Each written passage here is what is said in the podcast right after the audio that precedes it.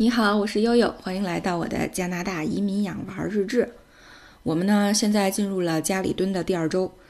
哎，可以说在家带两尊神兽，真的是对内功打击十分严重。这不是悠悠已经三四天没更新节目了，都有听友在我的节目底下喊了，说：“哎呀，悠悠，你赶紧说说加拿大现在怎么样吧？”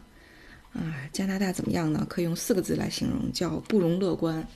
啊，悠悠记得在上周给大家介绍整个加拿大的情况的时候，还不足七百例，啊，那么上呃，在昨天啊，这周一就已经两千零九十一例了。那么以我们的总理特鲁多为首啊，这个再加上多伦多的市长庄德利啊为首的这个啊政府发布的信息源和以这个加拿大打折网啊等这个华人自媒体为首的这个。啊，这个华人的信息源可以说贡献了无数的消息，哎，几乎要把我们吞没了。所以实际上，我悠悠就从这里面筛选出了一些比较关键的信息，跟大家沟通一下。那么，在之前的节目里啊，包括之前也跟大家讲说，啊，上一周呢是 March Break，March Break 是这边的春假。那么，呃，很多的居民恨不得在啊。头一年的黑五就已经把今年的春假都计划好了啊，赶紧趁着打折，把什么机加酒啊、游轮的票啊都买好了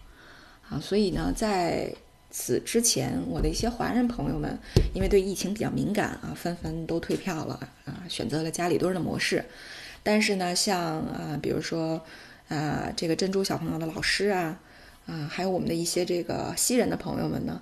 啊，既然依然故我啊，该玩玩，该吃吃，该喝喝，该乐乐，啊，所以这就造成了在，呃，多伦呃，在这个加拿大上周宣布要关闭国境之后，呃，那么从国外结束假期回国的，啊，和以前居住在加拿大境外啊被召回来的，那么统共有这个差不多一百万人涌入国境，那么大家可以算算啊，根据这个美国和欧洲现在感染的情况。这个新输入的病例那是非常的可观，嗯，所以呢，在昨天一天之间，魁北克省的增加病例就增加了四百零九例啊，现在几乎是全国第一。那么，于是啊，昨天下午，呃，安省呢就关闭了啊，安省是关停了所有非必要的工作场所啊。那么，多伦多也宣布进入了紧急状态。那么，大家可能就问了哈，这个。关闭所有的非必要工作场所，那你对你们的生活有多大的影响呢？这个非必要工作场所包括什么呢？包括这个生产型的工厂。那么大家也知道，安省的工工厂啊、农场，呃，可以说覆盖了全行业。啊，我想这个如果关停的时间一旦非常长的话，可能会对整个的加拿大的供给啊都会有影响。但是目前的啊关闭的时间是宣布了十四天，啊，所以可以看一下将来怎么样。那么和我们生活比较相关的，比如说像宜家呀，呃，哈德逊湾这些比较大型的商场啊，也都关闭了。那么现在只有十类呃业态可以继续开放啊，包括了像食品的超市、药店、加油站，呃，这个呃医疗器械的这个相关的呃这个商店啊，银行，这个呃汽车维修站。呃，包括这个，呃，就就这些啊，是其中的一部分。那么还有，其实有我觉得也没什么必要的，比如说像这个卖酒的啊，liquor stores，当然这对西人很重要哈。嗯，还有呢，像一些这个呃硬件的商店，我估计就是五金店啊啊等等。还有呢，就是这个宠物商店。那么对于有宠物的朋友来说也是非常重要的，像我们家小黄啊，鸟粮马上就要断了。这个我原来还说，要不然就在家吃小米吧，那小黄肯定不爽。呃，但是看到这个宠物商店和医院还开着啊，还可以去给他买鸟粮，所以实际上是这十类还开着。那我有很多银行的朋友就很郁闷了，说天哪，银行也是重灾区啊，居然我们也成了高风险行业，好吧？所以这个大家都在各自隐忍啊。那么。这个在昨天啊，庄德利市长在宣布多伦多进入紧急状态的时候，他说了几个我觉得蛮有意思的。一个是说，呃，未来数天对减缓疫情至关重要啊，这个潜台词我想，呃，有这个输入的。但是呢，他话锋一转，说，但是多伦多市民做的还很不够，无法阻止病毒在城市内传播。呃，因为什么呢？因为他说，哎呀，昨天公园里还有人有太多的人在闲逛，啊，那从悠悠这个看到新闻的情况来讲啊，看到有很多公园里还有小朋友在骑自行车，啊，还有很多人在跑步，那还有人坐在长椅上看落日。哎呀，这市长也说说这个太多人闲逛，人行道上的人也太多了。那么呃，那么室内仍然有许多人为了购物，每周都要去出去好多次，所以市长也敦促市民每周啊，大家就出去一次，购买生活的必需品。他说作为市长，我强烈建议所有市民都待在家里。但是，呵 呵除了这个华人朋友们非常听话以外，呃，Let's see 吧，看看吧。那么。但是非常有有一点，我认为还是悠悠认为还是很重要的。他说：“他说进入紧急状态以后啊，庄德利市长将有权在未来的三十天内，无需通过议会表决，可以做出任何决策。”亲们，哎呀，这个我不知道对这个民主国家这是一种什么样的程序啊？这个紧急状态下的程序，终于看到了集中制啊浮现了出来。终于可以看到是那个政府有一些这个快速的决策的能力了，啊，这还是很开心的。我记得刚来啊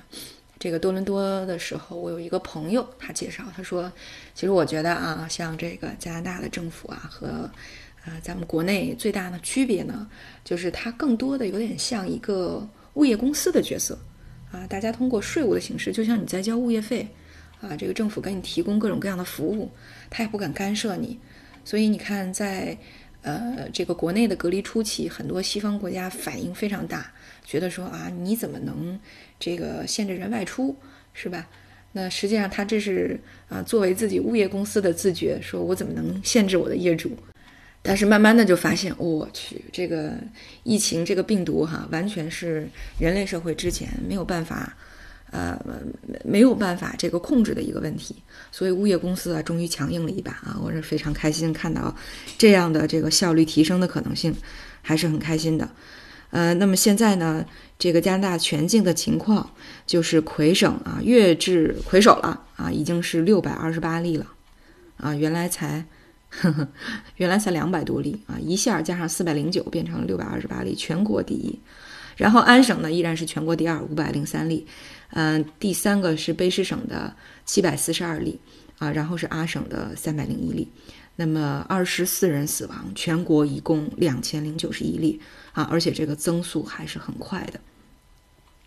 那么我们从很多这个华人媒体上也看得到啊，当地的医院的一些医护人员物资也很紧张了，啊，那么他们穿的防护服都是那种还露脖子的，啊，这个露出脚踝的。呃，很难看到，就除了可能除了 ICU 以外，呃，这个医院真的是看得出来，这个物资还是很紧缺的。所以啊，昨天晚上，呃，这个皮尔逊机场，多伦多的皮尔逊机场的 Twitter 发了一个官方的推文，是说我们这个啊，这个欢迎。呃，有一中来自中国阿里巴巴的一批物资啊，这个一批这个呃相关的医疗物资，我我们华人自媒体是说有这个口罩等防护物资在内的